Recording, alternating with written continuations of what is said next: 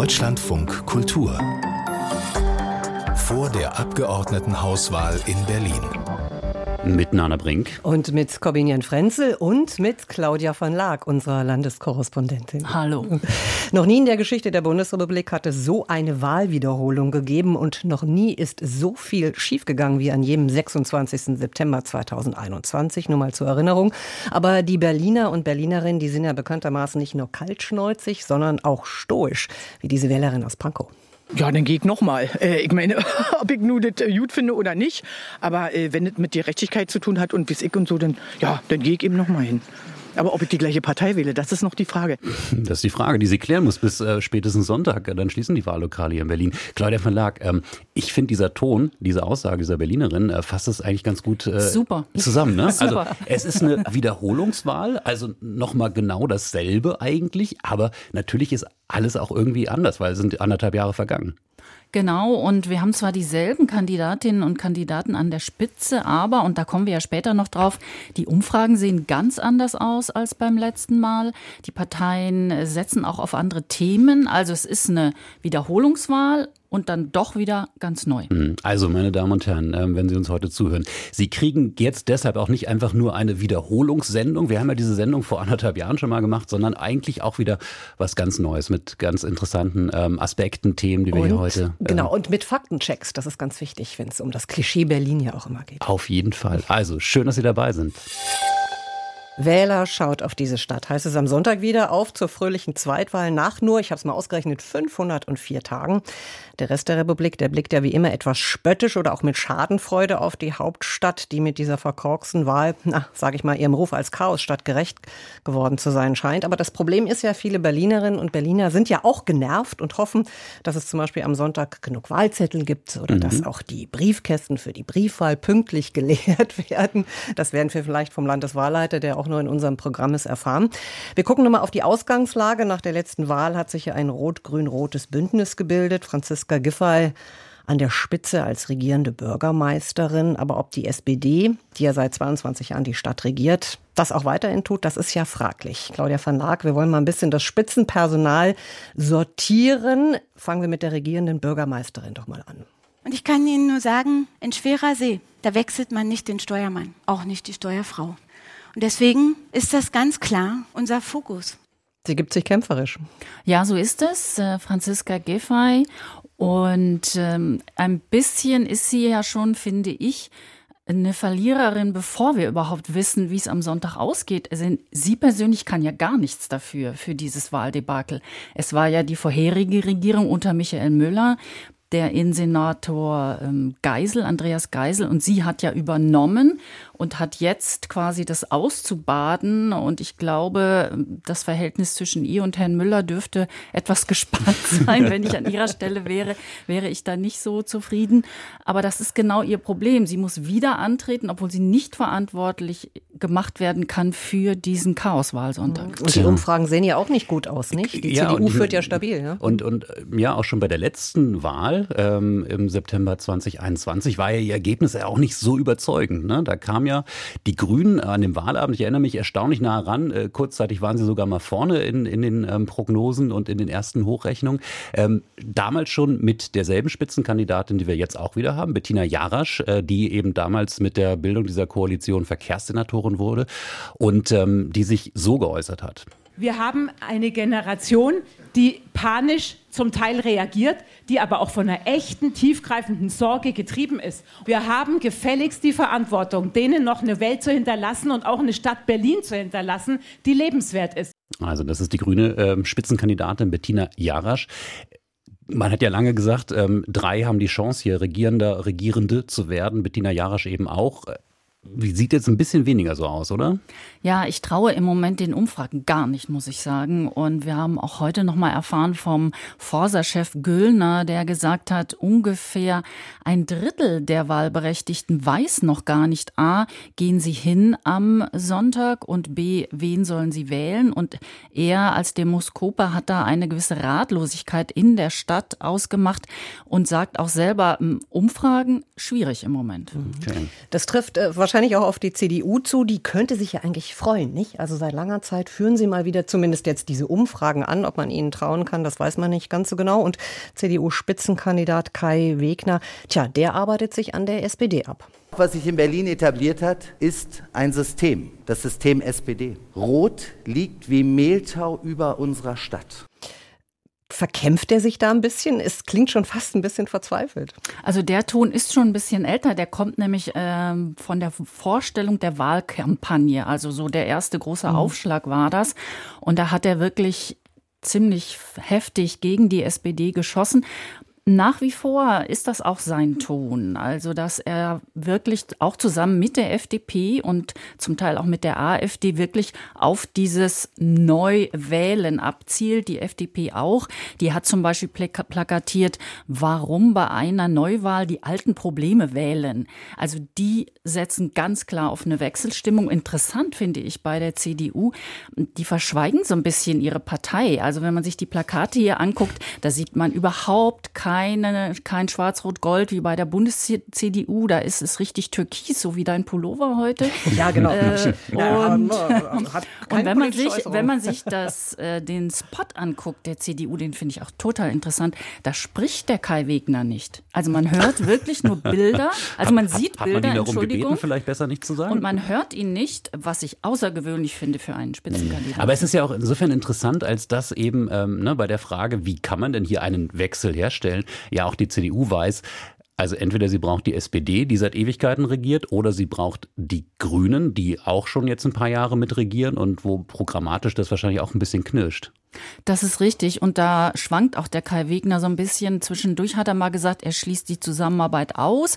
Das hat er jetzt nicht mehr gemacht. Er macht immer ganz klar Verkehrspolitik nicht mit uns. Also das Thema da sind die Grünen und die CDU so weit voneinander entfernt, wie man sich überhaupt vorstellen kann. Also wie das zusammengehen soll, das werden wir sehen, wenn überhaupt. Es geht dann möglicherweise mit der SPD und mit der FDP, wenn die FDP reinkommt. Mhm. Genau, Stichwort FDP. Aber interessant, um mal auf die CDU zu kommen, irgendwie die, äh, nicht die CDU, sondern die SPD, die werben ja auch mit Herzchen, nicht? Ist auch interessant. Bei den Plakaten von Giffey zum Beispiel ja. sieht man auch keinen Text, ja. sondern man sieht immer nur alle Stimmen SPD und das Herzchen. Tja. Ich weiß gar nicht, wie das so ankommt. Genau, FDP ist gefallen. Da hat ja die regierende Bürgermeisterin auch schon deutlich in deren Richtung geblinkt. Das war beim letzten Mal schon so. Mhm. Das ist ja das Interessante, dass im Grunde Franziska Giffey, die ja auch Landesvorsitzende der SPD ist, aber im Grunde nicht steht programmatisch für die Berliner SPD. Nämlich die Berliner SPD steht viel weiter links als Franziska Giffey. Stichwort Enteignung, da gibt es einen Beschluss pro Enteignung und auch äh, Stichwort Autobahn A100 gibt es einen Beschluss der SPD dagegen. Also Giffey steht nicht für die komplette SPD. Mhm. Es gibt ja jetzt ähm, einen Vorwurf, kommt auch von der Bundes-CDU. Wahlklau ist das Stichwort. Also weil man eben auf diese Umfragen, die unsicheren Umfragen, muss man auch nochmal dazu sagen, ähm, schaut, die CDU da vielleicht sogar mit Abstand vorne liegen könnte, aber am Ende es doch bedeuten kann, dass die drei, die bisher regieren, Rot, Grün und das kleine Rot, die Linke, dass sie einfach weitermachen. Ich finde dieses Wort wirklich, diesen Begriff sehr schwierig, Wahlklau. Also das klingt so ein bisschen schon wie Trump. Mhm. Wir wissen überhaupt noch nicht, wie gewählt wird. Und jetzt im Vorhinein schon von einem Wahlklau zu sprechen, aber das zeigt die Nervosität von allen im Moment, ja. glaube ich. Kommen wir, kommen wir noch, äh, die Linken haben wir kurz angesprochen, aber es gibt ja auch noch die AfD in Berlin, die ja zumindest in einigen Bezirken richtig gepunktet hat. Aber wird drauf ankommen, wie viel jetzt da, was erwarten Sie, was hat sie für ein Potenzial? Also mein Eindruck war so am Anfang des Winters oder vielleicht so November, als viele noch dachten, oh, wir kriegen jetzt wirklich diesen heißen Herbst, den heißen Winter. Die Leute sind auf der Straße, sie protestieren, sie wollen äh, mehr Entlastungen. Das haben wir alles nicht gesehen. Wenn es so gewesen wäre, hätte es, glaube ich, der AfD mehr in die Hände gespielt. Also um die 10 Prozent, schätze ich mal, bei der AfD. Hm. Wir werden viel über Themen sprechen, natürlich in diesen zwei Stunden Sondersendung zur Abgeordnetenhauswahl, aber vielleicht mal ein äh, kurzes Stichwort oder meinetwegen auch mehrere, wenn es sein muss. Gibt es so etwas wie wahlentscheidende Themen? Auf jeden Fall. Also das Wohnungsthema und das Verkehrsthema, Verkehrspolitik, ich denke, das dürfte wahlentscheidend werden. Wie gut, dass wir das alles im Programm haben, Corbinian. Sie hören Deutschland von Kultur heute mit zwei Stunden extra zur Wahl in Berlin. eine Stadt, ähm, in der ja erstmal sowieso viele Menschen leben, fast vier Millionen, äh, in die viele zu Besuch kommen. Also ich würde sagen, ähm, Nana, fast jeder in diesem Land hat wahrscheinlich ein Berlin-Bild. Äh, vielleicht, ich denke an Markus Söder, ein leicht verzweifeltes. Ähm, leicht verzweifeltes? aber wir machen jetzt mal, nicht nur für Markus Söder, aber wenn er will, auch für ihn, wir machen jetzt mal einen Versuch, Berlin mit, mit Liebe und Leidenschaft, aber mit der gebotenen kritischen Distanz auch zu erklären. Und das tun wir mit einem Mann, der nichts Geringeres äh, geschrieben hat als eine Gebrauchsanweisung für Berlin, der Kinder- und Jugendpsychiater, Schriftsteller und Drehbuchautor Jakob Hein. Ein schönen guten Tag. Hallo, schönen guten Tag. Ähm, Sie haben ja, äh, ich habe durch Ihr Buch äh, geschaut und geblättert, die schöne Überschrift darin, hier stinkt's, hier gefällt's mir, hier bleib ich. Klingt für mich eigentlich schon nach einer ziemlich guten Beschreibung.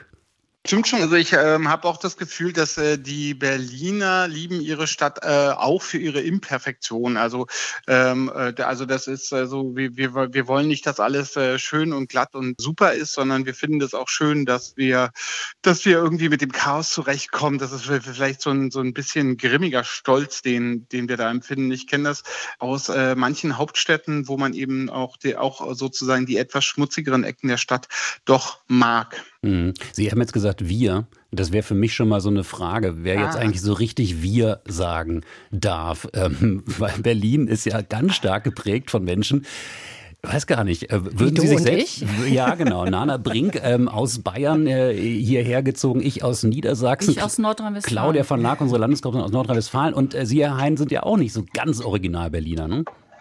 Äh, ja, das äh, genau, darüber lässt sich treff, äh, trefflich streiten, aber für ähm, also es gibt sozusagen Berliner äh, und Berlinerinnen, die nenne ich immer Bollebner. Also das sind die, die sich sozusagen als Eingeborene und ähm, und und und äh, Da war jetzt glaube ich gerade ein Wackler. Sie meinten Beute Berliner, oder? Nee, nee, Bolle. Es Bolle Berliner, genau. Ich Buletten-Berliner heißen die. Die heißen Buletten-Berliner. Aber eigentlich sind doch die Buletten-Berliner, also, also Buletten sind wir Berliner doch in Brandenburg. Also wenn wir nach Brandenburg reisen, werden wir von der dortigen Bevölkerung äh, freundlich als Buletten wahrgenommen. Es sei dem, wie es sei. Jedenfalls ähm, ähm, hat mir mal ein Taxifahrer den schönen Satz mitgegeben, als ich irgendwie über, mit ihm über die Stadt sprach, sagte er dann irgendwann, darum heißt es Stadt.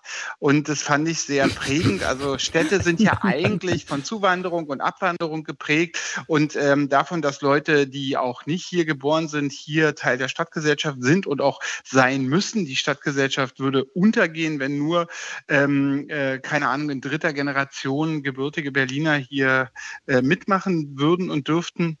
Und insofern ist das ganz normal, dass hier ein Niedersachse, ähm, eine Bayerin und ein in Leipzig geborener Mensch äh, sich über diese Stadt unterhalten. Und dafür haben, dazu haben wir auch ähm, genauso viel Recht wie jemand, der in Tempelhof geboren ist. Gut, dass wir es geklärt haben. Genau. Es gibt ja diese wunderbare Postkarte, die man überall kaufen kann unter den Linden und sonst wie. Du bist verrückt, mein Kind, du musst nach Berlin. Das ist ja auch so ein Klischee, äh, weil sie am Anfang sagt, na ja, die Berliner, Berlinerinnen kommen gut mit dem Chaos. Klar, was ist der Verrücktheitscharakter? Ist das auch so was Entscheidendes? Hm, ja, ein bisschen, bisschen, äh, also ein bisschen kultiviert wird es ja auch, aber wenn man sich jetzt, also es gibt ja auch sehr, sehr viel ordentliche Ecken. Man kann ja jetzt in Friedenau oder in Pankow kann man ja sehr bürgerlich auch leben, ohne, ohne dass man das Gefühl hat, sehr verrückt zu sein. Wir, wir haben ja ein Nicken am Tisch und äh, Claudia von Lack ist in, in Friedenau. Ja, da gibt es ja, auch Müll ja, auf der Straße inzwischen. Ja.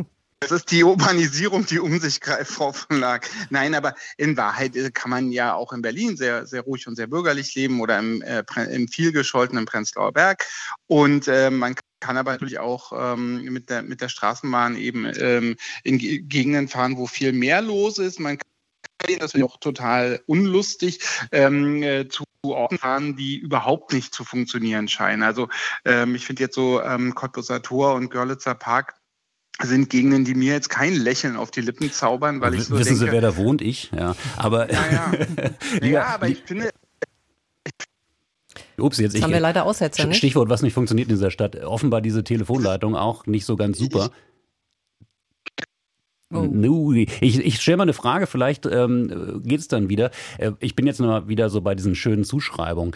Ähm, ist es nach wie vor, können wir das sagen, dann doch der äh, Ort der größtmöglichen Freiheit in dieser Republik, diese Stadt? Also auch die Anziehungskraft für diese vielen Zugezogenen? Ich fürchte. Ja. Wir haben Jakob Hein verloren, zumindest die, die, die Telefonleitung die, ist irgendwie zusammengebrochen. Manchmal frage ich mich auch, ob die Frage zu groß war und man dann aus Ehrfurcht einfach, äh, Ehrfurcht ähm, sagt, ja. Wir versuchen ihn nochmal zu erreichen. Ja, wir probieren das. Ähm, Herr Hein, hallo, sind Sie wieder da? Hallo, hallo, können Sie mich hören? Ja. Hallo? ja, wir das Berlin. Ahnung, was da los war. Ich, ja. ich stand einfach in der Küche. Ähm, also ich kann nicht sagen, was, was äh, jetzt schiefgelaufen sein mag. Nee, äh, also sagen wir mal auf jeden Fall, der Senat war an dieser Stelle nicht verantwortlich, sondern eher das Telefonnetz. Aber ähm, haben Sie meine große Frage gehört? Also diese Frage, ist Berlin einfach noch so dieser Ort größtmöglicher Freiheit in dieser Republik, ähm, der einfach deswegen auch so eine Anziehungskraft hat? Ich glaube, dass wir da äh, langsam Probleme ein bisschen kriegen, äh, insbesondere wegen dem Wohnungs- äh, und, und Immobilienmarktproblem, weil die Freiheit war natürlich auch immer, dass, äh, dass Menschen Sachen machen konnten und damit nicht sehr viel verdienen mussten. Und heute muss man ja allein schon immer ein paar tausend Euro Miete verdienen oder, oder eben äh, die, die anderen Kosten reinbringen. Und da habe ich schon das Gefühl, dass es da Orte gibt, wo eben diese Freiheit dann ein bisschen hinwandert. Also ich glaube, dass es da tatsächlich so zum Beispiel in Halle oder so gibt es Ecken, die erinnern mich mehr an Berlin in den 90er Jahren, als, als es heute so ist. Ähm, es bleibt aber der Ort mit der größten Anziehungskraft äh, und deswegen ähm, kommen auch unheimlich viele, äh, unheimlich tolle Leute in die Stadt und äh, mit denen kann man unheimlich schöne Sachen machen und, und, und, und von denen sehen, sodass es natürlich auch ein, ein attraktiver Ort bleiben wird. Äh, das, äh, aber wir dürfen uns darauf nicht ausruhen. Das äh, wäre mir wichtig. Ausruhen, ich glaube, das kann diese Stadt irgendwie gar nicht. Aber äh, wenn wir mal auf die Statistiken Doch. gucken, ja, kann sie? Aha. Doch, können wir leider, ja, genau. Wow. Indem wir eben das will denken, ich jetzt wissen. wir müssen. Ja, naja, also wenn wir zum Beispiel, also wir, wir, wir müssen zum Beispiel, sagen wir mal, keine attraktive Lehre in den Universitäten machen, weil die Studierenden ja sowieso kommen.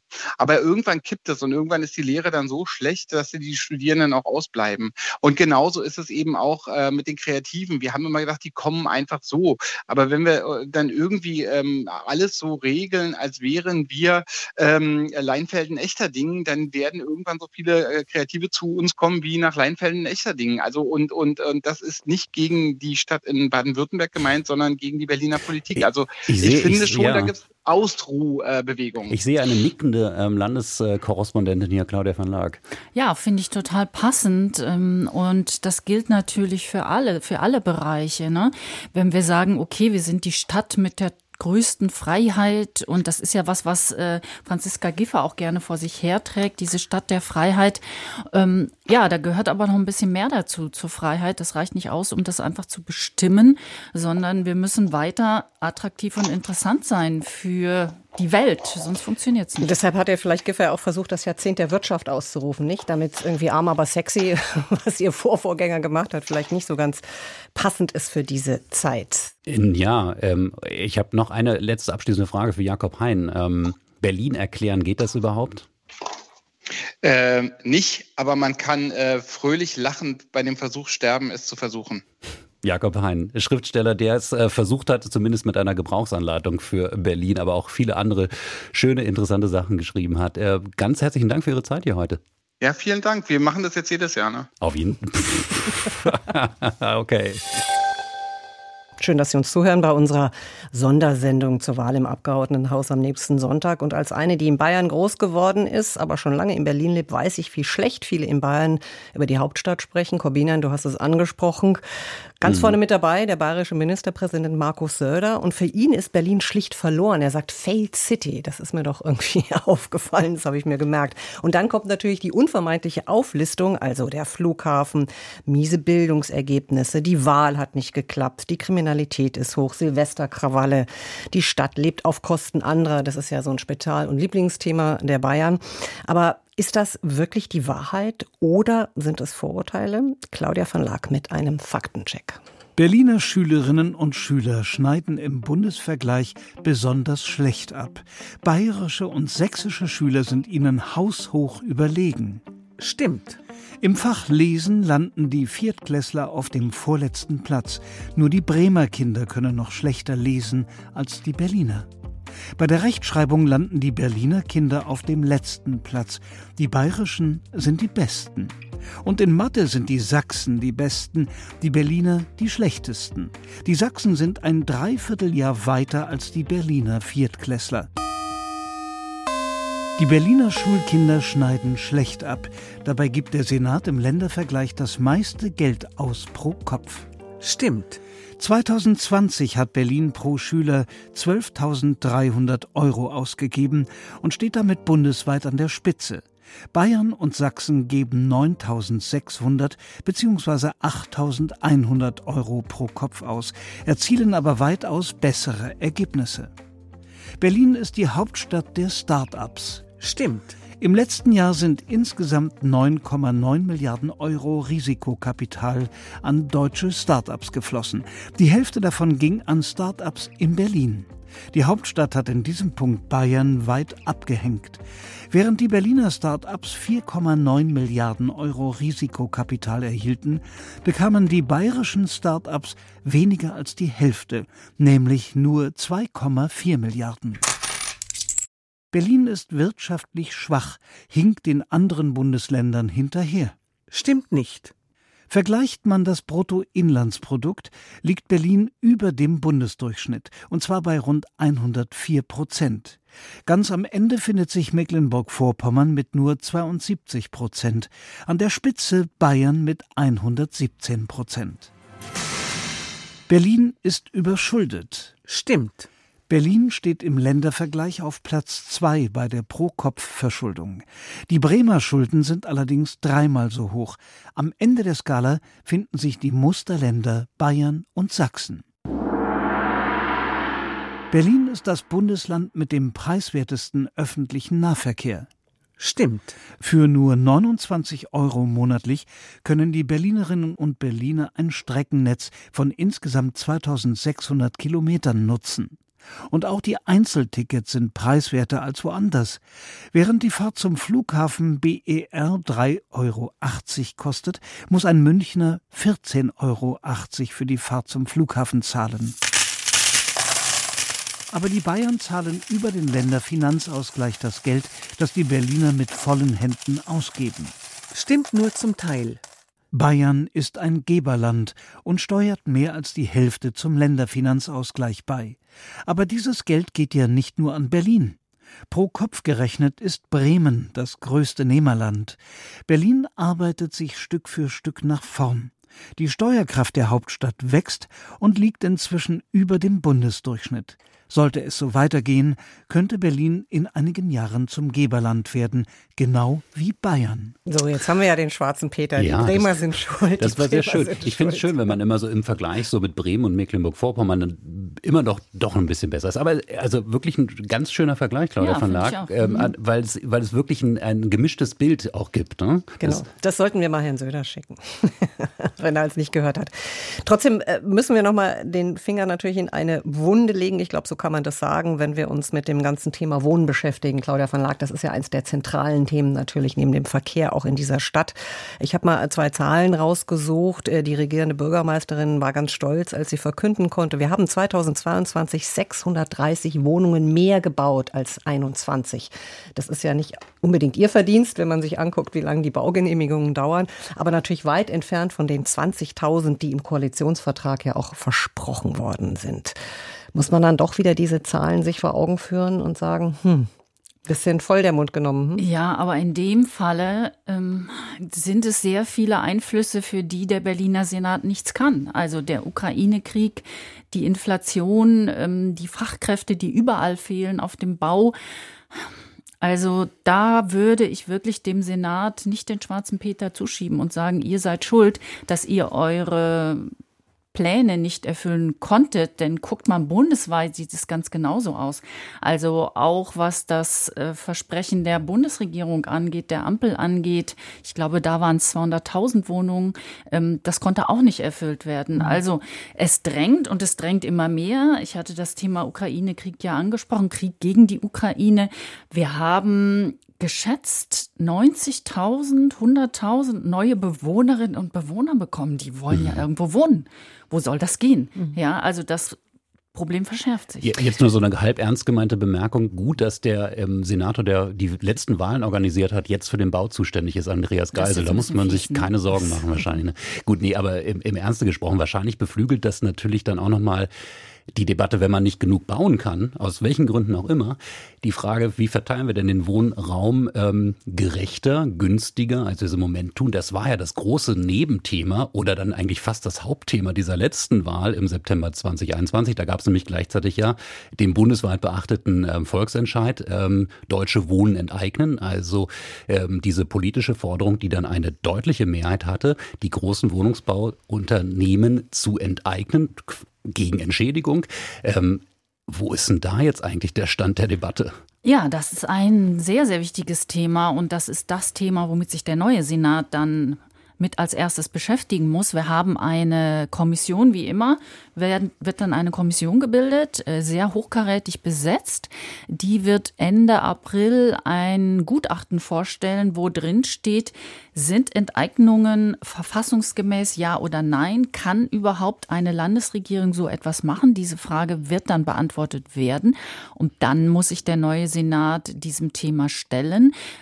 Das ist das alte Bild, was wir haben. CDU natürlich dagegen, FDP, AfD natürlich auch. Wir haben den Dissens innerhalb der SPD, wo Giffey sagt, nein, auf keinen Fall. Das kann ich mit meinem Gewissen nicht vereinbaren. Wir haben auch Grüne, die so ein bisschen schwankend sind und natürlich die Linke, die als einzige Partei diese Initiative pro Enteignung unterstützt. Mhm. Aber darüber wird ja nicht neu abgestimmt, das muss man vielleicht auch nee, nochmal genau. genau sagen, sondern die erben dann, die nächste Regierung erbt dann Richtig. das, was Aber interessant, ne? Also weil ja die genau. Entscheidung getroffen wurde, eigentlich alles mit äh, nochmal abstimmen zu lassen, ähm, aber da an dem Punkt nicht. Gar. Nee, das lag daran, weil es dagegen keinen Einspruch gab. Also es gab ja Einsprüche gegen die anderen drei Wahlen, Abgeordnetenhaus, Bundestag, Bezirksverordnetenversammlungen. Und ähm, das, was den Bundestag angeht, das steht ja auch noch vor uns. Da haben wir auch noch keine endgültige Entscheidung.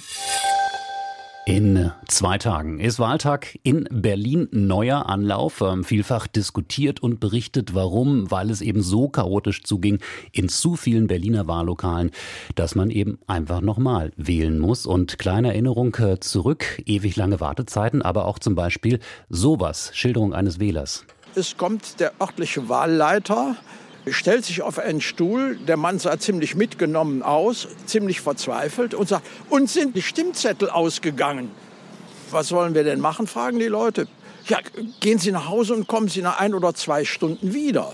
Also diese kleine Erinnerung eines, ja, kleine Erinnerung eines Wählers äh, an die Berlin-Wahl im September 2021. Wir sprechen jetzt mit dem Mann, der dafür zuständig ist, dass es diesmal anders laufen wird. Am Telefon ist der Landeswahlleiter Stefan Bröchler. Schönen guten Tag.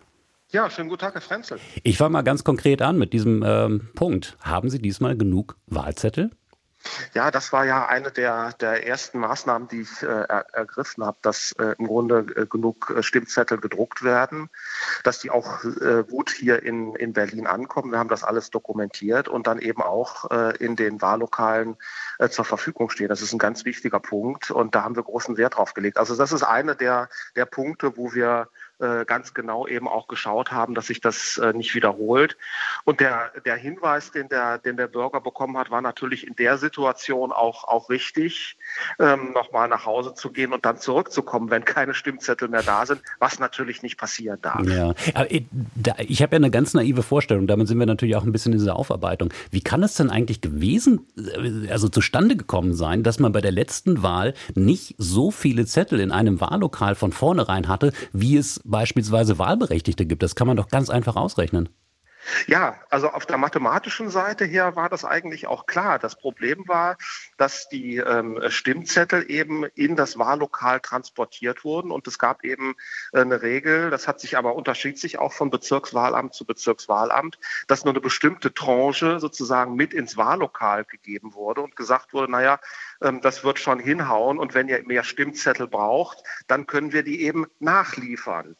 Äh, und dann ist es ist genau dieser Worst Case aufgetreten und ähm, die Stimmzettel sind ausgegangen und dann hat der Transport in das, äh, in das Wahllokal nicht äh, funktioniert.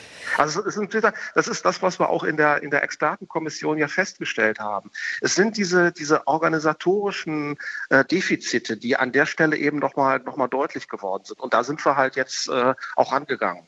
Und Sie waren wahrscheinlich auch so schlau und haben keinen Marathon an diesem Tag gebucht. Das hat ja viele auch noch ja. irgendwie schier in den Wahnsinn getrieben. Also allein die Verkehrssituation. Ja, auch das ist natürlich ein Punkt der, der Marathon, Großereignis, äh, was dazu geführt hat, dass am Ende nochmal nach dem Marathon viele dann nochmal wählen gegangen sind. Das hat die Schlangenbildung eben auch äh, verstärkt. Nein, Marathon werden wir nicht haben. Wobei man muss äh, fairerweise auch sagen, das Land Berlin äh, hat sich damals dafür eingesetzt, dass der Marathon an dem Tag nicht stattfindet, konnte sich aber sozusagen äh, nicht durchsetzen. Mhm. Sie haben es ja schon angesprochen, die Organisation hat nicht funktioniert an vielen, vielen Stellen. Dafür sind ja die Bezirke zuständig. Und jetzt komme ich eigentlich zu Ihrem Amt. Man denkt sich, ah, Landeswahlleiter der Bundeshauptstadt Berlin, der hat richtig Macht, der kann also auch Entscheidungen treffen. Die Wahrheit ist ja, Sie haben gar keinen Einfluss auf die Bezirke. Doch, Einfluss habe ich, aber ich habe keine Macht. das ist ja schon mal was. ja, also was, was mir fehlt, ähm, wie gesagt, der, der, der König ohne Land. Ähm, ich äh, argumentiere und ich werbe für äh, Lösungen und, und für Reformen. Aber was mir eben fehlt, und da haben Sie völlig recht, das, ist, äh, das sind Weisungsrechte und Organisationsrechte. Äh, und das ist eben ein Punkt, den wir jetzt in, den, in der nächsten Zeit eben auch angehen müssen. Das konnten wir jetzt nicht machen, weil wir im Unterschied zu normalen Wahlvorbereitungszeiten haben wir ein Jahr. Jetzt haben wir nur 90 Tage und es ist noch nie in Deutschland so eine vollständige Wiederholungswahl durchgeführt worden. Und das sind einfach Reformen, die bis dato zeitlich noch nicht möglich waren, die jetzt aber kommen müssen, mhm. damit die Wahlen dann wirklich auch perspektivisch funktionieren. Ich arbeite im Augenblick noch im Reparaturmodus. Das muss man auch ganz klar so sagen mit den, mit den Strukturen, die wir 2021 haben, wo wir einzelne Stellschrauben jetzt verbessert haben, dass es dann am Sonntag hoffentlich Ausrufezeichen funktioniert. Sie sagen hoffentlich an dieser Stelle, aber Sie haben ja ein paar mehr Sachen auch gemacht, als nur mehr Wahlzettel zu drucken, oder? Ja, wir haben eine ganze Reihe von äh, Maßnahmen ergriffen. Wir haben die äh, Wahlvorstände vergrößert, dass wenn eine größere Nachfrage kommt, eben auch mehr äh, Wahlhelfende eben äh, da sind. Wir haben die äh, Zahl der Wahlkabinen erhöht. Klingt so banal, Wahlkabinen, aber es war ein wichtiger Punkt, der zu Schlangenbildung geführt hat. Wir haben jetzt zwei, äh, vier Wahlkabinen. Wir haben die Zahl, äh, die Zeit erhöht in den Wahlkabinen jetzt auf, äh, auf vier Minuten. Wir sind nochmal an das Schulungskonzept auch rangegangen. Da sind wir immer noch nicht da, wo ich hin möchte, nämlich zu einem Musterschulungskonzept, das wir mit den Bezirken entwickeln. Aber wir haben das, was jetzt da ist, haben wir schon mal ähm, verbessert. Also es gibt viele Stellschrauben und eine ganz wichtige ist natürlich äh, Schlangenbildung ähm, 18 Uhr dass wir jetzt jemanden haben, der um 18 Uhr aus dem Wahlvorstand äh, vor die Tür geht und schaut, wer ist um 18 Uhr da, die dürfen dann natürlich auch noch wählen und wer nach 18 Uhr kommt, ähm, der äh, kann dann eben nicht mehr wählen. Also so einfache, relativ einfache, banale ähm, Schritte, die aber ganz wesentlich für einen funktionierenden äh, Ablauf sind, äh, haben wir ergriffen und haben die Zeit eben genutzt in diesen 90 Tagen. Also ich wage jetzt mal äh, äh, so eine Prognose, wenn Sie sagen, das war noch nie da gewesen, 90 Tage Zeit, außergewöhnliche ja. Umstände. Wenn das jetzt klappt, das ist doch eigentlich für Sie und Ihren Beruf, Sie sind Professor für Verwaltungswissenschaften, beschäftigen sich mit Reformen. Das ist doch eigentlich für Sie und Ihre Studenten eine perfekte empirische Studie. Ja, es funktioniert. Ja, das ist es auch. Und ich habe auch, auch wenn es nicht funktioniert. Auch wenn es nicht funktioniert. genau, auch wenn es nicht funktioniert, da lacht der Politikwissenschaftler in mir an der Stelle. Äh, nee, aber es ist in der Tat so. Und ich habe ja einen, einen, Kurs an der, an der Hochschule für Wirtschaft und Recht äh, in diesem Semester gehabt. Die haben sich genau mit diesen Fragen auch beschäftigt. Und da habe ich natürlich auch immer ähm, berichtet, was da los ist. Nee, also auch, auch gerade aus der, aus der wissenschaftlichen Perspektive ist das ein hochspannender äh, Fall. Äh, und wann hat man als Wissenschaftler auch schon mal die Möglichkeit, das, was an Handlungsempfehlungen entwickelt wurde in dieser Expertenkommission, das dann in die Tat umzusetzen? Das ist auch, ein, äh, auch was ganz Besonderes. Normalerweise haben wir ja die Schubladisierung. Expertenberichte wird vorgelegt und dann nicken alle freundlich, aber es ist nichts passiert. Und das will ich genau nicht. Stefan Bröchler, Landeswahlleiter. Ähm, letzte Frage. Wie gut werden Sie Samstagabend einschlafen können? Äh, ausgezeichnet, ähm, weil im Augenblick, ich habe so einen langen Arbeitstag, ich falle dann irgendwann ins Bett und dann geht es äh, morgens dann wieder los. Nee, das, da habe ich gar kein Problem. Dann, dann wünschen wir Ihnen ein ganz wunderbares Wochenende, dass alles Ihnen. so aufgehen äh, mag und soll, wie Sie es geplant haben. Der Landeswahlleiter Stefan Bröchler hier heute bei uns im Deutschlandfunk Kultur. Ganz großes Thema dieser Wahl in Berlin ist der Verkehr. Wie viel Auto darf es noch sein in der Stadt? Ähm, darauf hat sich dieses Jahr an sich ziemlich weite Feld zugespitzt im Wahlkampf. Eine recht klare Antwort haben da die Grünen, naturgemäß äh, programmatisch, die mit ihrer Spitzenkandidatin ja auch die Verkehrssenatorin stellen, Bettina Jarasch. Und die ähm, sagt, Verkehrswende vorantreiben. Und wenn es dann schon bei 500 Meter autofreier Friedrichstraße aufhört, dann funktioniert das nicht. Und das wissen Sie eigentlich alle. Und deswegen werden wir die Verkehrswende vorantreiben, indem wir das Umsteigen erleichtern. Aber es wird am Ende nur funktionieren, wenn wir weniger Autos haben das sagt Bettina Jarasch, die für die Grünen die regierende Bürgermeisterin werden will, noch Verkehrssenatorin. Claudia van Laak, ähm, Verkehrswende weiter vorantreiben. Hat die denn in Berlin überhaupt schon so richtig begonnen? Also es wurde ja seit, also jahrelang an dem sogenannten Mobilitätsgesetz gebastelt und gebaut. Ähm, die Grünen stellen ja schon seit sechs Jahren da die Verkehrssenatorin vor Bettina Jarasch war es jemand anders. Und dieses Mobilitätsgesetz, das ist wirklich etwas Besonderes und glaube ich auch einzigartig in Deutschland, wo eben in den, im Gesetz in verschiedenen Abschnitten festgelegt ist, wie treiben wir diese Verkehrswende voran. Und äh, wenn man jetzt mit Umweltverbänden spricht, mit Radverbänden und auch mit der grünen Basis, sagen die, es geht uns einfach nicht schnell genug. Also äh, wir haben zwar dieses schöne Gesetz, aber die Verkehrswende kommt nicht auf die Straße. Und das Problem ist eben, wo sie auf die Straße kommt, haben wir diese massiven Proteste nicht überall, aber Friedrichstraße war angesprochen worden und das hat sich im Wahlkampf total verkeilt, wenn ich das so mhm. nennen darf. Also ich höre richtig, die, der, der Plan ist da, der Plan ist auch total ambitioniert, aber in der Umsetzung stockt es massiv. Ja, und das liegt wieder, wir hatten das Thema an der Zusammenarbeit zwischen dem Land und den Bezirken, weil zum Beispiel die Bezirke ja zuständig sind, die zwölf Bezirke auch für die Straßen, für den Bau dieser dieser Verkehrswege und der Fahrradwege. Und da gibt es einfach zu wenig Personal. Es gibt zu wenig Planer in den Bezirken. Das wird erst langsam aufgestockt. Das heißt, ich kann auch so eine Straße nicht neu bauen, nicht umplanen, wenn ich das Personal dafür nicht habe. Mhm. Der Kampf der Verkehrsteilnehmer, das ist ja, wenn ich das mal so salopp sagen darf, sowas wie ein Volkssport in Berlin. Je nachdem, ob man Fahrrad fährt oder Auto fährt oder vielleicht sogar beides. Und bei diesen Auseinandersetzungen, die man da im Straßenverkehr täglich sehen kann, da hat die, muss ich sagen, noch noch regierende Bürgermeisterin ein Herz für alle ihre Schäfchen. Es gibt Menschen, die aufs Auto angewiesen sind und andere, die natürlich wollen, dass sie einen sicheren Radweg haben. Beide haben ihre Berechtigung. Und deswegen braucht es einen klugen, ausgewogenen Mittelweg. Ist es deshalb so schwierig, Claudia van Laak, wirklich Verkehrspolitik in Berlin zu machen, mal abgesehen von den Kompetenzstreitigkeiten? Ja, wobei Frau Giffey da, finde ich, etwas nicht beachtet, denn sie tut so, als ob wir in Berlin unendlich viel Platz hätten. Das ist es ja nicht. Und man muss dann irgendwann mal entscheiden, ist dieser Streifen jetzt ein Streifen für Autofahrerinnen und Autofahrer oder für Fußgänger oder für Fahrradfahrer. Und das muss entschieden werden. Und das ist ein Kampf. Und der wird, dieser Kampf wird nicht ausbleiben. Oder den haben wir jetzt schon. Das heißt, ich finde diesen Ansatz, der klingt zwar gut von Franziska Giffer, ja, ich mache eine Politik für alle, aber die ließe sich nur umsetzen, wenn wir jetzt unendlich viel Platz hätten in der Stadt. Aber interessant, bei, bei dieser Diskussion fand ich auch immer diese Zahl, die mir letztens begegnet ist, dass nämlich die Zulassungen, die Kfz-Zulassungen nicht etwa zurückgegangen sind, sondern sogar noch gestiegen ist. Wie ja, muss ich das verstehen? Das liegt äh, A an Corona, glaube ich, weil mhm. zur Corona-Zeit Zeit nach viele nicht mehr öffentliche Verkehrsmittel benutzt haben und sich eher ein Auto zugelegt haben. Und das liegt natürlich an der stark wachsenden Bevölkerung. Ja, ich hatte schon angesprochen, 100.000 Ukrainer mehr. Die kaufen sich natürlich nicht unbedingt hier gleich die aber Autos. Die sind mit Autos gekommen zum Teil. Oder zum Teil mit Autos gekommen, ja. Aber dass wir mehr PKWs haben, liegt an der wachsenden Bevölkerung. Hm.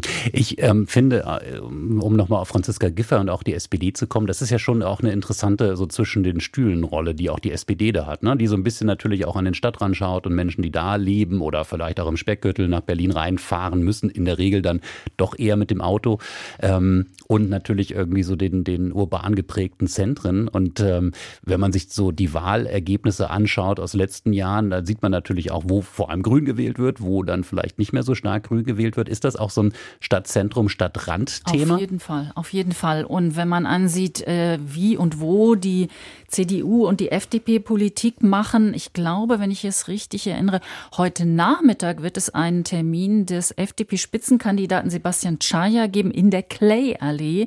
Also eine, ich glaube, vierspurige Straße oder vielleicht sogar sechsspurige Straße in Zehlendorf. Und dort lädt er ein zu McDonalds und verschenkt Burger.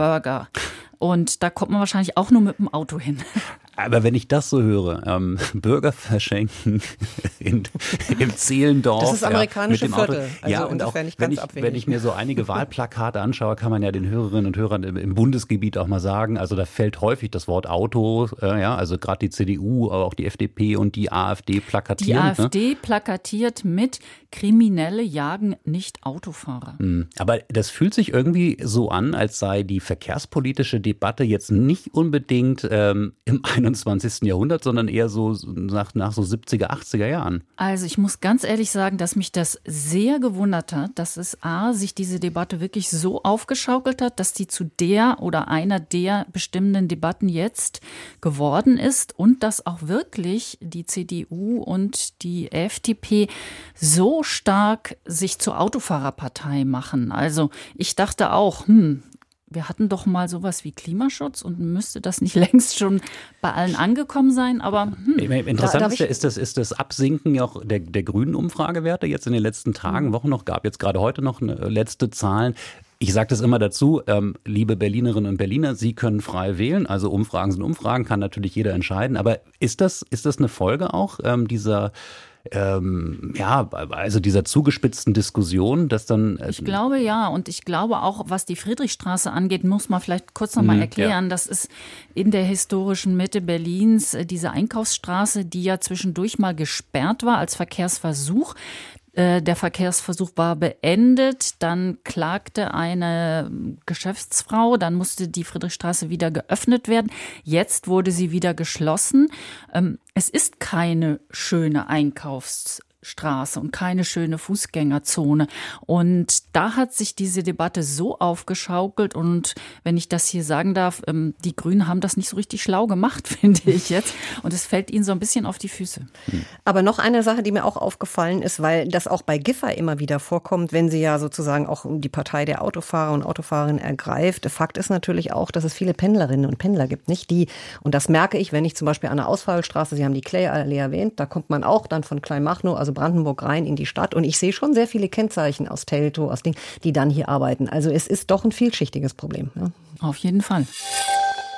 Unsere Sondersendung hier für die Abgeordnetenwahl, die wiederholt werden muss am nächsten äh, Sonntag. Und äh, ich behaupte jetzt mal, jeder Berliner, jede Berlinerin hat ja eine Lieblingsgeschichte über die BSR. Das ist die Berliner Stadtreinigung.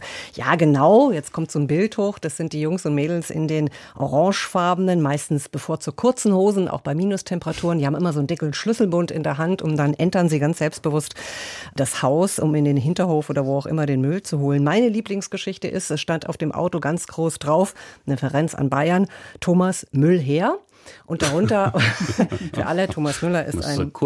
Spieler ja. Ja. des FC Bayern, ein sehr bekannter. Und das Charmante daran war, sie hatten darunter wirklich ein T-Shirt mit der Nummer von Thomas Müller und einem Autogramm draufgepappt. Das fand ich schon irgendwie sehr süß. Wie gesagt, die Berliner Stadtreinigung gibt es seit über 140 Jahren. Das wusste ich zum Beispiel auch nicht. 1,4 Millionen Kilometer machen die sauber.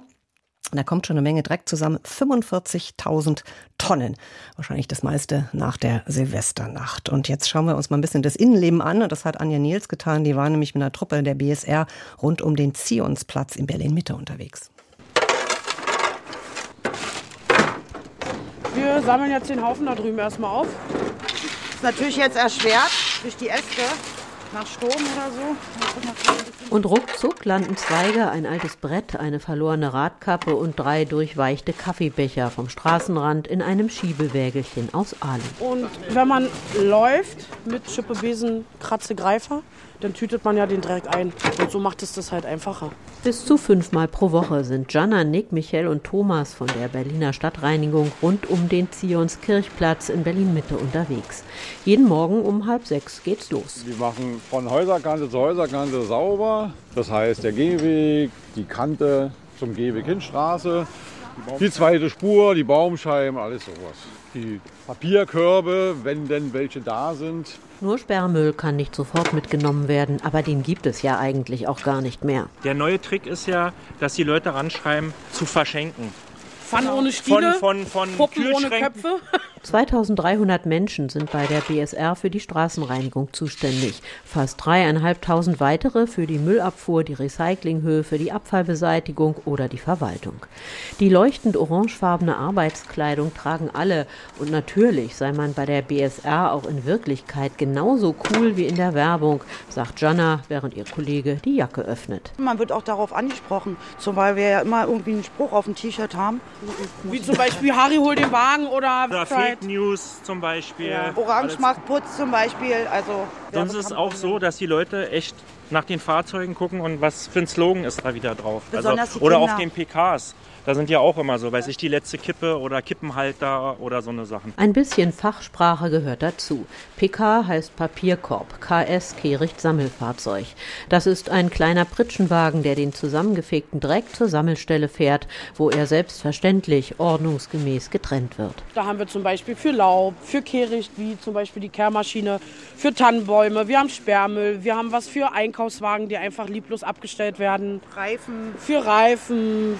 Wir dürfen aber zum Beispiel keinen Bauschutt mitnehmen, ne? also sowas, weil das Sondermüll ist. Ne? Aber wie oft hat man das, das, was renoviert wird? Hier bleiben einfach Farbeimer stehen. Aber jetzt geht es um Sand und Laubreste und Streusplitt und alles, was von den rotierenden Bürsten der Kleinkehrmaschine vom Bürgersteig zusammengefegt und eingesaugt werden kann. Die hat dreieinhalb Tonnen. Dreieinhalb Tonnen dürfen wir auf den Gehwegruch fahren, deswegen haben die auch einen etwas breiteren Reifen, damit sich der Druck so ein bisschen verteilt, damit wir eben keine Schäden anrichten an den Gehwegen. Problematisch wird es, wenn die Maschine nicht mehr durchkommt. In Berlin ist das häufig der Fall. Die Mietroller, Mietfahrräder, alles, was hier so auf dem Gehweg abgeparkt wird, das erschwert schon die Reinigung. Selbst der Kehrmaschinenfahrer muss manchmal aussteigen und sich so einen Roller dann beiseite stellen. Da ist man manchmal mehr mit dem zur Seite stellen beschäftigt, als, als mit der eigentlichen ja. Pflegearbeit. Die gute Laune verlieren die vier trotzdem selten. Alles schon gesehen, alles schon gehabt, frei nach dem Motto, wie care for you. Es ist wie eine Familie. Ja. Wir sind eine ein festes, Gruppe, eine wir Familie. sind ein festes Team, genau. Man muss sich ja aufeinander verlassen können. Wir machen privat was zusammen, also machen eine Grillparty, wir gehen was trinken, spielen Dart, feiern auch mal zusammen. Aber arbeiten Aber arbeiten tun wir auch. Genau. Arbeiten tun wir auch. Ja, das soll, aber das Vergnügen soll ja nicht zu kurz kommen. Ganz nee. Berlin, wunderbar, so wie wir sie lieben, die Berliner Stadtreinigung. Und bei uns in der Leitung ist jetzt Lisa Paulina Wagner. Sie ist Poetry Slammerin aus Berlin, gerade als Regisseurin am Gerhard Hauptmann Theater in Zitter. Und da erreichen wir Sie auch, Frau Wagner. Sie haben da wahrscheinlich auch eine Lieblingsgeschichte über die BSR. Oder wie inspirierend ist sie für Sie? Hallo, ja, schön, dass ich äh, dabei sein kann. Ja, die BSR ist natürlich, seit sie so viele witzige Slogans hat, äh, total inspirierend. Aber ich hatte jetzt, also ich wohne ja im Wedding, da ist ja quasi die, der kleine Hauptbezirk des zu verschenken, wie das äh, genannt wurde. Also, aber da fallen ähm, mir noch ein paar weitere ein. Ja, ja, ja gut, aber ähm, ja gut, Sperrmüll ist ja aber auch nicht immer schlecht. Ne? Also ist ja vor allem, wenn man jetzt Theaterproduktion hat, in dem man wenig Geld hat, dann profitiert man ja viel davon, dass in Berlin alles Mögliche äh, verschenkt wird und herumliegt. Also für meine Wohnung war es auf jeden Fall, da stehen einige Sachen drin, die wir auf der Straße gefunden haben. Sehr inspirierend. Ja, was hat Berlin, was andere Städte nicht haben, Nana? Müll. ja, genau, da waren wir gerade. Ähm, aber ich, ich, mein Wunschstichwort, das jetzt kommen sollte, war natürlich Kultur. Ja, aber natürlich haben auch andere Orte äh, äh, in ganz viel Hinsicht viel zu bieten in Deutschland an Kultur. Aber was diese Stadt schon besonders macht, ist irgendwie natürlich irgendwie äh, das Ausmaß und auch die Vielseitigkeit von E bis U, Hochkultur, Clubkultur. Poetry. Aber ich wollte gerade sagen, wir haben doch eben gerade von Lisa Paulina Wagner gehört, wie ja. inspirierend Müll sein kann. Ja, und, und ähm, wir haben gehört, dass sie Poetry Slams macht. Und bevor wir jetzt nochmal intensiver mit ihr sprechen, habe ich mal einen kleinen Auszug, ähm, damit Sie mal kennenlernen können, was sie so macht. Der Priester traute die beiden noch an Ort und Stelle. Alle hatten sie einen Jungfernheiden Spaß und eine traumhafte Wedding. Und wenn sie nicht gestorben sind, dann werden sie wohl noch heute in Ruhe leben. Lisa Pauline Wagner, ähm, herzlich willkommen nochmal. Ähm, damit haben Sie sich ja qualifiziert für die Berlin-Brandenburgischen Meisterschaften im Poetry Slam. Äh, Berlin liefert schon ganz gut ähm, einerseits Müll für Kulissen, aber auch Stoff für Geschichten. Ne? Ja, auf jeden Fall. Also wenn ich äh, in der Berliner S-Bahn sitze, dann kann ich diesen Text über die Haltestellen doch immer weiterschreiben. Das ist total praktisch. Kann man immer wieder auf den Ringbahnplan gucken, wenn man sich langweilt oder auf den S-Bahnplan und dann fällt einem so ein, Haselhorst, das kriege ich doch auch noch irgendwo eingebaut. Äh, das ist auf jeden Fall super praktisch. Genau wie Ruhleben äh, in ihrer wunderbaren, in ihrem wunderbaren Stück. Genau, dann werden sie noch heute in Ruhe leben. Ja, Endstation der U2 muss man mal für alle äh, dazu sagen, die immer nur bis Bahnhof Zoo gekommen sind mit dieser Linie. Aber ähm, andere Berliner Geschichte. Was würden Sie denn sagen? Also Sie sind ja auch so eher ein jüngerer Jahrgang. Ähm, äh, ist Berlin immer noch nach wie vor ein guter Ort für alle Kreativen? Auf jeden Fall. Also ich glaube, Berlin ist natürlich auf eine Art und Weise kulturell auch super übersättigt. Ne? Also es, gibt total viele Leute, die Kunst machen, die KünstlerInnen sind. Und viele Leute wissen auch, dass man jetzt nicht unbedingt losrennen muss, wenn heute ein besonderes Event ist, weil es ist jeden Tag äh, zig besondere Events. Und das ist vielleicht so ein bisschen der Nachteil, ähm, wenn man Künstlerin ist oder Kulturschaffende in Berlin.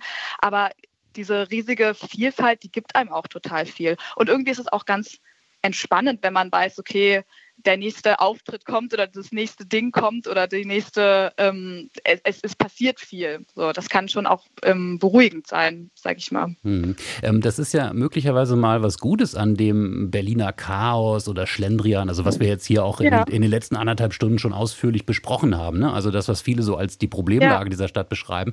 Ähm, was ja aber auch so den Charme ausmacht, ne? gerade wenn man zurückguckt, die 90er, die Nuller Jahre, gibt ja diese These, dass die auch besonders kreativ waren in der Stadt, weil weil es so einen Hauch von Anarchie ähm, gab, also Abwesenheit von politischer mhm. Steuerung, viel freier, ähm, billiger Raum, den man einfach sich, sich ergreifen konnte. Da ist aber natürlich vieles von dem jetzt heute nicht mehr so ganz da. Ne? Das kann ich natürlich schwierig einschätzen, weil ich bin ja Jahrgang 92 ähm, und ich weiß jetzt nicht, wie viel geiler das noch früher war. Äh, aber natürlich alles besser. So. ja. Aber ich finde es tatsächlich immer noch so, äh, dass Berlin immer noch eine total auch günstige verhältnismäßig Stadt ist, vor allem was so, ich sag mal, das Preis-Leistungs-Verhältnis der Lebensqualität angeht. Also ich habe zwischendurch mal drei Jahre in Hamburg gewohnt, was auch eine wunderschöne Stadt ist. Und ich habe da gar nicht unbedingt mehr Miete gezahlt oder mehr Geld für Essen ausgegeben, aber die Wohnungen sind einfach kleiner und das Essen ist einfach nicht so gut. Hm. So. Also ich habe von vielen, ja. genau, ich habe von vielen Künstlern, auch von vielen, die wir jetzt zum Beispiel auch oft in unserem Programm spielen. Berlin ist ja immer noch so eine Musikhauptstadt, die lange in London gewohnt haben und die natürlich gesagt haben, das ist Wahnsinn hier, auch wenn man 1500 Euro zahlt, aber für Londoner Verhältnisse ist das sozusagen nichts. Das macht das jetzt nicht besser. Mhm. Ähm, äh, was, was hier ist, aber spüren Sie da bei, unter Ihren Kollegen oder was spüren Sie da in der, in der Kulturszene? Wie wird darüber gesprochen? Über jetzt die Lebensverhältnisse ja, in Berlin oder die genau. Lebensqualität in Berlin. Ja, das ist natürlich auch ein großer Unterschied zwischen denen, die schon immer hier gewohnt haben. Also ich bin ja in Berlin aufgewachsen und habe demnach viele Freunde, die auch hier aufgewachsen sind, die auch anders darüber reden, zum Beispiel über die Mieten äh, und über die Entwicklung der Mieten, die halt früher in Schöneberg gewohnt haben und noch 220 Euro für ein WG-Zimmer gezahlt haben. Und jetzt ist man ja so bei 500, 600, je nachdem, wie man es äh, ja, wie man es haben, wie man wie man, was man findet, so. Und aber Leute, die jetzt von außen kommen, oder gibt ja auch viele, zum Beispiel auch viele von meinen KommilitonInnen aus Hamburg, die dann nach Berlin ziehen, so, die das immer noch reizt oder die das immer noch anlockt, ähm, die, die Lebensqualität hier, die man hat. Also ich empfinde das, ich kann das nicht so einschätzen, dass das früher alles doch viel anarchischer war. Ich empfinde Berlin als sehr anarchisch. Okay. Wenn man sich jetzt ja, wenn man sich jetzt zum Beispiel die unterschiedlichen Poetry Slam-Szenen in Berlin und Hamburg anguckt, daran finde ich, kann man das ganz gut erkennen, dass in was, was Hamburg man da? Naja, in Hamburg zum Beispiel ist es ein bisschen zentraler organisiert alles. Die Slams sind super ähm, professionell und cool und ich bin da super gerne. Und dann kam ich nach Berlin und es gibt hier so viele experimentelle Fusion-Kombinations-Slams zum Beispiel diesen Einspieler, den Sie äh, gespielt haben von dem, von dem Haltestellentext, da war ich hinter einer Schattenwand und meine KollegInnen haben Seifenblasen um mich herum äh, geworfen, weil ich ein Requisit mitbringen musste und ich wusste, was ich jetzt für ein Requisit mitbringen soll. Und dann einfach gesagt habe, okay, Seifenblasen, das sieht bestimmt cool aus hinter der Schattenwand. Und sowas, sowas habe ich in Hamburg äh, selten erlebt. Es gibt super viel experimentelle, ähm, super viel Lust, experimentelle Sachen zu machen. Hm. Claudia Verlag, unsere ähm, Landeskorrespondentin, ne, ist ja hier bei uns auch die ganze Zeit im Studio, hört aufmerksam zu und ähm, guckt natürlich, mhm. ähm, natürlich als Bürgerin dieser Stadt, aber eben auch als, als Journalistin auch auf sowas wie Kulturpolitik. Das ist ja ganz faszinierend. Ähm, wir haben bisher wenig über die Linke gesprochen, ähm, aber die haben ja auch einen Spitzenkandidaten und die haben vor allem ein wichtiges Feld, nämlich die Kultur mit ihrem ähm, Spitzenkandidaten und Kultursenator Klaus Lederer, dem er sagt, mhm. nachsagt, dass er unglaublich viel ähm, richtig macht mit Blick auf die Kulturszene. Kann man so sagen, das ist richtig. Und er möchte auch gerne Kultursenator bleiben. Ähm, erst vor kurzem, ja jetzt vor einer Woche, ist ja diese Jugendkulturkarte freigeschaltet worden. Das gibt es nirgendwo sonst in Deutschland. Ähm, jede Berlinerin, jeder Berliner zwischen 18 und 23 bekommt da 50 Euro geschenkt. Und äh, mit diesem Geld kann ich in einen Club gehen, ich kann in ein Programmkino gehen, ich kann ins Theater gehen, ich kann ins Museum gehen. Zum Poetry Slam? Zum Poetry Slam vielleicht auch, ja. genau. Und äh, das Gleiche wird es ja jetzt auch auf Bundesebene geben. Da soll es 200 Euro für jeden 18-Jährigen geben. Und Berlin war in diesem Punkt schneller. Hm. Äh, Lisa Pauline äh, Wagner, wie, wie nehmen Sie das denn wahr? Also merkt man Kulturpolitik, wenn man Kultur macht, wenn man Kulturschaffende ist in dieser Stadt? Also man merkt auf jeden Fall, dass in Berlin die Kulturszene jetzt natürlich in den Corona-Zeiten total gelitten hat und dass es aber einen riesigen Durst gibt, das alles wieder aufzuholen. Also ich war jetzt irgendwie bei den letzten Poetry Slams, bei denen ich äh, aufgetreten bin. Das war zum Beispiel einmal in der Philharmonie und das war fast bis auf den letzten Platz ausverkauft. So. Und da gibt es ja, sage ich mal, andere ähm, Bereiche, wo man sich dann sagt, wo man sagt, hm, ja, die Leute kommen irgendwie nicht zurück ähm, aus der Corona-Pause, sage ich mal, aus der kulturellen Corona-Pause. Ich persönlich jetzt ganz subjektiv spüre das nicht. Also ich habe das Gefühl, dass die Leute große Lust haben und, und zurück wollen. So. Mhm. Sie sind ja, äh, äh, Sie haben immer noch die Österreich, was heißt immer noch? Sie haben die österreichische Staatsbürgerschaft, ähm, wohnen ja. ja. wie Sie sagen, sind aufgewachsen in äh, Berlin. Ähm, haben Sie noch keinen Termin beim Bürgeramt bekommen zur Einbürgerung oder, oder wollen Sie es vielleicht auch gar nicht? Ja, ich sag mal, das ist auf jeden Fall einer der Gründe. Also ähm, erst war ich lange gar nicht bereit, meine österreichische Staatsbürgerschaft abzugeben, weil ich irgendwie dachte, ach, auch alle in meiner Familie sind ja auch ÖsterreicherInnen und dann wäre ich mal wieder das schwarze Schaf gewesen. Und dann hatte ich lange auch gar nicht das Geld, weil das ist, kostet ja auch was. Ich hätte dann auch einen, oder ich muss dann auch einen neuen Reisepass kaufen. Ähm, und dann, als ich dachte, okay, jetzt gehe ich es aber langsam an, kam dann Corona und die Bürgerämter waren tatsächlich völlig äh, überlastet. Wobei man sagen muss, irgendwas ist ja immer, warum die Bürgerämter völlig äh, überlastet ja, sind. Ja, jetzt müssen Sie die Wahlen organisieren, ne? Genau. ja, ja, genau, genau. Davor mussten Sie auch schon die Wahl organisieren. Aber ähm, naja. Ja. Äh, aber ich habe es mir jetzt für dieses Jahr wirklich mal fest vorgenommen. Ja, es erspart Ihnen äh, insofern aber natürlich am Sonntag einen Termin. Also Sie müssen nicht zum Wahllokal gehen oder Sie dürfen nicht zum Wahllokal gehen. Ich darf nicht. Ich darf nicht. Wäre das Bedürfnis denn groß? Also würden Sie wirklich gerne jetzt auch mit, mitbestimmen, weil Sie das Gefühl haben, ach, ja, diese, äh, also die, die, die Politik dieser Stadt braucht vielleicht einen Wink in die oder in jene Richtung? Also das ist auf jeden Fall der einzige Grund, warum ich überhaupt eine deutsche Staatsbürgerschaft beantragen möchte, um irgendwie politisch mitzugestalten und mitzuwirken. Und das ist, glaube ich, auch völlig situationsunabhängig, dass ich denke, oh, jetzt wäre doch mal die Zeit, sondern ich habe schon einfach ein Bedürfnis zu wählen. Und äh, ja, fände das schön, wenn ich das irgendwann dann auch tatsächlich auch in Deutschland, ich meine, für Österreich darf ich ja wählen, aber wenn ich auch für das Land, in dem ich wohne, wählen dürfte. Lisa Pauline Wagner, Poetry Slammerin, ähm, Regisseurin, heute bei uns Gast in der Sendung. Äh, vielen Dank für Ihre Gedanken und äh, für den kleinen Einblick, den wir gewinnen konnten in Ihre Arbeit. Ja, danke schön. Wann kann man Sie wieder sehen, irgendwo auf einer Bühne? Äh, ich bin bei den Deutschsprach äh, beim Berlin Brandenburg-Meisterschaften. Die sind von 8. bis 12. März. Na dann. Und vielleicht, ich weiß noch nicht, in welcher Vorrunde ich bin, aber vielleicht seht ihr mich ja am 12. im Finale in der Kolumbiale. Okay, dann haben wir auch noch Alles Gute. Gute. Alles Gute. Tschüss. Dankeschön. Tschüss. Jeder, der in Berlin wohnt, der hat ja so seine persönliche Leidensgeschichte mit einem Bezirksamt. Ich sehe schon die schmunzelnden Gesichter hier bei mir. Claudia Verlag, Ihre Leidensgeschichte? Oh, ich, das letzte Mal hat es geklappt. Das letzte das ist die Nicht-Leidensgeschichte, Corvinian. Ähm, ich hatte lange, lange keinen Kontakt, keine Kontaktnotwendigkeit, aber ich habe mal ähm, wirklich, ähm, ne, wir haben ja schon drüber gesprochen, so wer ist zuständig für was, äh, mal wirklich nur einen kleinen Hinweis geben wollen.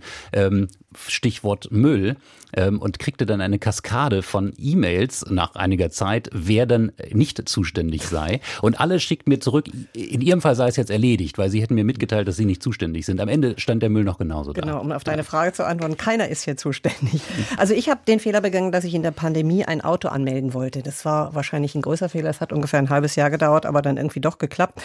Also es gibt ja immer wieder doch Steilvorlagen für die Berliner Verwaltung und ihre sozusagen Dysfunktionalität. Wir haben es schon oft angesprochen, der Berliner Flughafen, neue Radwege, da braucht es eine Pandemie, damit plötzlich so Pop-up-Radwege entstanden sind. Da konnte man sich gar nicht die Augen reiben, wie schnell denn sowas passiert ist. Und manchmal allerdings, und die Geschichte haben wir jetzt, vergeht ein Vierteljahrhundert, bis etwas passiert. Das ist ein Beispiel aus der Stadtplanung, hat der Architekt Tobias Nöfer. Er ist Vorsitzender des Berliner Architekten- und Ingenieursverein. Und Sebastian Engelbrecht hat ihn im Zentrum des Berliner Westens getroffen. Jetzt befinden wir uns an der Straße an der Urania, Ecke Kleiststraße in Berlin, an einer etwa 70 Meter breiten Kreuzung. Und neben mir steht Tobias Nöfer. Er ist der Vorsitzende des AIV, des Architekten- und Ingenieursvereins von Berlin. Guten Tag, Herr Nöfer. Ja, guten Tag, Herr Engelbrekt. Was bekümmert Sie an dieser Stelle hier eigentlich? Also wenn man sich vorstellt, dass hier mal Stadt war, städtebaulicher Kontext, vor der Kriegszerstörung, und man sich anschaut, wo wir hier stehen, in einer Schneise, in einer Breite, die voller Verkehr ist, dann muss man sich schon die Augen reiben. Und dass wir hier so einen Abriss haben, mitten im Zentrum von Berlin, zwischen dem Nollendorfplatz und dem Wittenbergplatz, eigentlich total zentrale Lagen sind, das ist im Grunde genommen die Grundlage einer 60er Jahre Planung, die bis heute nicht behoben ist. Können Sie mal noch mal ein bisschen genauer beschreiben, wie das hier aussieht? Also hier, wir sind hier umgeben von sehr, sehr großen Häusern, sehr hohen Häusern. Und Sie müssen sich vorstellen, dass wir hier vor uns eine dreispurige Straße haben, einen breiten Streifen, der von Baucontainern besetzt ist, der ungefähr noch mal 30 Meter breit ist. Und dahinter kommt noch einmal eine dreispurige Straße. Also alles voller Verkehr und auf der anderen Seite genauso. Das heißt, wenn man hier als Fußgänger läuft, muss man ein bisschen Angst haben, dass man rechtzeitig die Straße überquert bekommt. Hier sollte mal eine Autobahn entstehen, stimmt das? Ja, in den 60er Jahren hat man hier alles beiseite geräumt, weil man hier eine Autobahn bauen wollte. Das ist dann irgendwann entfallen, aber die Brache ist geblieben. So, was hat denn dieses etwas desaströse Innenstadtbild hier direkt wenige hundert Meter vom KDW entfernt, was wir von hier aus sehen, was hat das eigentlich zu tun mit dem Verwaltungsversagen oder den strukturellen Dysfunktionalitäten der Berliner Verwaltung? Vor 25 Jahren hat der Senat von Berlin hier schon eine große städtebauliche Umbauplanung gehabt, die beschlossen wurde. 1998 im Planwerk Innenstadt. Es ist unklar, wer ist denn hier zuständig. Es gibt den Senat, der hat einen Plan beschlossen. Und es gibt hier eine Bezirksgrenze, wo zwischen Schöneberg und Mitte eine Grenze verläuft. Und das ist so, so eine Art Zonenrand. Ja, man könnte das auch die, die Mauer zwischen zwei Bezirken, den Todesstreifen zwischen zwei Bezirken nennen. Und dieses Zuständigkeitschaos, das findet auch hier statt. Deswegen, das führt dazu, keiner weiß genau, keiner wirft den Stein ins Wasser, keiner nimmt es in die Hand. Obwohl das alle wollen, macht es trotzdem keiner. Gehen wir doch mal ein bisschen in Richtung dieses Todesstreifens, der natürlich kein Todesstreifen ist, aber in Richtung Bezirksgrenze. Also eine Bezirksgrenze kann in Berlin dazu führen, dass ein so schönes und wichtiges Projekt wie der Umbau dieser Straße über 25 Jahre nicht funktioniert. Aber worum streiten sich denn jetzt eigentlich der Bezirk Schöneberg und der Bezirk Mitte miteinander? Die könnten sich doch einig sein, ja klar, hier wollen wir ein angenehmes, lebenswertes Stadtquartier draus machen. Das ist auch eigentlich der Wille von allen. Und es hat auch schon einzelne Workshops gegeben, die nach diesem Planwerk von vor 25 Jahren stattgefunden haben.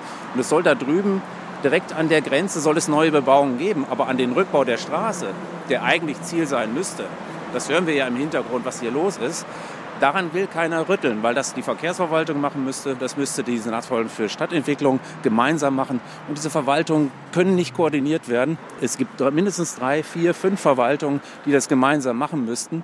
Und wenn diese Verwaltung von unterschiedlichen Parteien besetzt werden. Wenn der Senator, der eine Senator von der SPD ist und die Senatorin von den Grünen und es gibt noch einen dritten Senator, der vielleicht beteiligt ist, möglicherweise von den Linken, dann haben die immer ihre eigene politische Agenda im Hintergrund und kommen einfach nicht zusammen. Jetzt setzt sich der Architekten- und Ingenieurverein zusammen mit der Stiftung Zukunft Berlin dafür ein, dass sich was ändert. Was sind denn die wichtigsten Forderungen, die Sie stellen? Wie muss sich sozusagen die Verwaltungsstruktur von Berlin verändern, damit so etwas nicht wieder passiert und damit sich hier endlich was tut und wieder diese Straße rückgebaut werden kann? Ich glaube, der berühmteste Spruch, den wahrscheinlich man in ganz Deutschland kennt, das ist das, äh, wir sind nicht zuständig. Und das ist das Haupt, die Hauptkrankheit in Berlin, diese Zuständigkeiten ganz klar zu organisieren. Und das ist halt ein Problem, was wir in, aus den 20er Jahren noch geerbt haben. Schon 1920 beim Groß-Berlin-Gesetz wusste man eigentlich, wir müssen das klarer organisieren. Wer ist denn jetzt zuständig für die Straße? Und wer macht denn jetzt diesen Umbau tatsächlich? Und das ist das allergrößte Problem, dass das in Berlin nicht geklärt ist. Und das ist natürlich, je mehr Parteien in der Regierung sind, desto weniger lösbar. Ich bin nicht zuständig. Das ist wahrscheinlich den Satz, den wir irgendwie auch mitnehmen, vielleicht aus diesen äh, zwei Stunden. Aber Claudia, du bist jetzt zuständig für die erste ich Frage. Ich bin jetzt, ich bin definitiv zuständig. Aber sowas von. Und Claudia von Laak hat ja auch schon gesagt, sie ist sowieso zuständig als unsere Landeskorrespondentin für Berlin sowieso. Hat das System? Ja, das hat System, weil das von vornherein schlecht aufgesetzt ist. Also wir haben diese zwölf Bezirke, die, und das muss man nochmal für den Rest der Republik sagen, ja für sich Großstädte sind. Also die haben ja zum Teil 300.000, ich glaube sogar ein Bezirk 400.000 Einwohner. Also das sind riesige Städte. Wir haben zwölf große Städte, zwölf Großstädte, wo aber jede Großstadt auch ihr Ding macht und auch keine vergleichbare Struktur hat, so dass man, wie der Herr Bröchler, der Landeswahlleiter, uns das gerade erklärt hat, es gibt keine klare Zuständigkeit auch innerhalb der Bezirke nicht, so dass man da was äh, ändern könnte und dann eben in der Zusammenarbeit mit den Senatsverwaltungen und da gibt es jetzt eben ganz viele Vorstellungen, was man da besser machen könnte. Also die FDP, die macht da den ganz radikalen Vorschlag und sagt im Grunde, diese eine Ebene abschaffen. Wir brauchen nur diese Senatsverwaltung und diese Bezirke brauchen wir nicht. Ich glaube, das geht nicht. Ich kann nicht alles zentral regeln in einer Vier-Millionen-Stadt. Das kann ich mir kaum vorstellen. Dann gibt es andere, die sagen, ja, wir müssen in bestimmten Bereichen auch die Bezirke stärken. Da muss man aber zum Beispiel auch wissen, dass ja Bezirksangestellte, Beamte und die vom Land, die werden ja unterschiedlich bezahlt. Und dann haben wir auch noch die Bundesministerien. Das heißt, die Bezirke haben extreme Probleme, Personal zu finden. Das liegt daran, weil sie schlecht bezahlen, viel schlechter bezahlen als die Landesverwaltungen. Und wenn man jetzt sagt, okay, wir stärken die Bezirke, dann müssten die auch besser bezahlen. Mhm. Jetzt hat ja äh, ganz kurz noch die äh, äh, noch regierende Bürgermeisterin Giffey auf den letzten Metern eine Verwaltungsreform angekündigt. Was haben wir da zu erwarten? Ja, das ist was, wo man sich jetzt noch mal geeinigt hat. Allerdings ähm, so richtig viel steht da nicht drin. A und B ist wirklich die Frage, brauchen wir dafür nicht eine Änderung der Landesverfassung? Also das ist ja was, wo sich auch die CDU dafür ausspricht zum Beispiel. Aber das dauert dann wieder ein bisschen. Aber vielleicht sollte man in dem Moment sagen, wir haben jetzt schon so lange in diesem Provisorium, schlecht funktionierenden Provisorium gelebt. Machen wir mal eine ordentliche Reform, die dauert dann vielleicht ein bisschen, aber dann ist auch gut. Mhm, aber das, das wäre dann schon der große Wurf. Ne? Der Hinweis kam ja auch gerade, also der Hinweis auf die 20er Jahre äh, vom Architekten, den wir gehört haben in diesem kleinen Spaziergang, Tobias Nöfer. Ähm, damals die, die, die Bildung von Groß-Berlin, das Groß-Berlin-Gesetz, ja, wo aus diesen ganzen kleinen, sympathischen Gemeinden, Rixdorf und so weiter, ne? Spandau, dann eben dieses große Berlin wurde. Ähm, braucht es im Prinzip eigentlich dann so eine Art äh, Groß-Berlin-Gesetz Nummer zwei, 100 Jahre später? Ja, wahrscheinlich. Ja. ja. Aber mhm. dann verfassungsmäßig äh, müsste man eine Zweidrittelmehrheit zusammenkriegen. Genau, man müsste eine Zweidrittelmehrheit zusammenkriegen, um und deshalb ist es halt wichtig, da alle mit ins Boot zu kriegen. Mhm. Wie realistisch schätzen Sie das ein? Sie beschäftigen sich schon so lange mit dieser Stadt, ja, also mit den vielen Großstädten, muss man vielleicht ja jetzt sagen, dass die Bezirke da mitziehen? Na, man muss denen natürlich was, was geben mhm. dafür, ja. Also ich kann nicht einfach sagen, wie die FDP, ihr seid zu blöd und wir nehmen euch das jetzt alles weg. Punkt. Das funktioniert einfach nicht. Ja, das muss schon, in dem Falle bin ich da auf der Seite von Frau Giffey, die immer sagt, miteinander, zusammen und nicht gegeneinander. Ja, die Bezirke muss ich da mitnehmen. Mhm, okay. Äh, ich bin mal gespannt, ob das wirklich dann eines der großen Projekte wird im nächsten Abgeordnetenhaus, ob man sich da zusammenraufen kann. Hat das eigentlich, also wäre das auch ein Thema, das für die Frage, wer findet sich da, eine Rolle spielen kann, also bei den Parteien? Das glaube ich eher nicht. Also ich glaube nicht, dass die FDP, die erstmal unbedingt einziehen will ins Abgeordnetenhaus und B unbedingt mitregieren will, dass die dann bei ihrem radikalen Vorschlag bleibt, äh, Bezirke abschaffen. Also ich glaube, das wird sehr geschmeidig werden. Ich glaube, daran scheitert keine Koalition. So, wir würfeln jetzt noch mal ein bisschen äh, für die Wahl des Abgeordnetenhauses nächsten Sonntag. Die Umfragen geben ja kein klares Bild. Die CDU führt stabil, die SPD etabliert sich so auf Platz zwei, die Grünen schwächeln und erstmals könnte es, ja, es könnte eine Zweierkoalition von CDU und SPD geben, aber es könnte auch eine Fortsetzung der bisherigen rot-grün-roten Koalition geben, Claudia von Lack. Wir haben unglaublich viele Möglichkeiten diesmal. Müssen doch würfeln. unglaublich viele Möglichkeiten. Äh, zum einen hängt es dran, FDP rein oder raus, äh, ganz wichtig. Dann hängt es daran, wie groß ist denn der Abstand zum Beispiel von der CDU oder von, vom Wahlgewinner, von der Wahlgewinnerin zum Rest. Ähm, wie sehr könnten sich jetzt SPD, äh, Linke und Grüne nochmal zusammenraufen?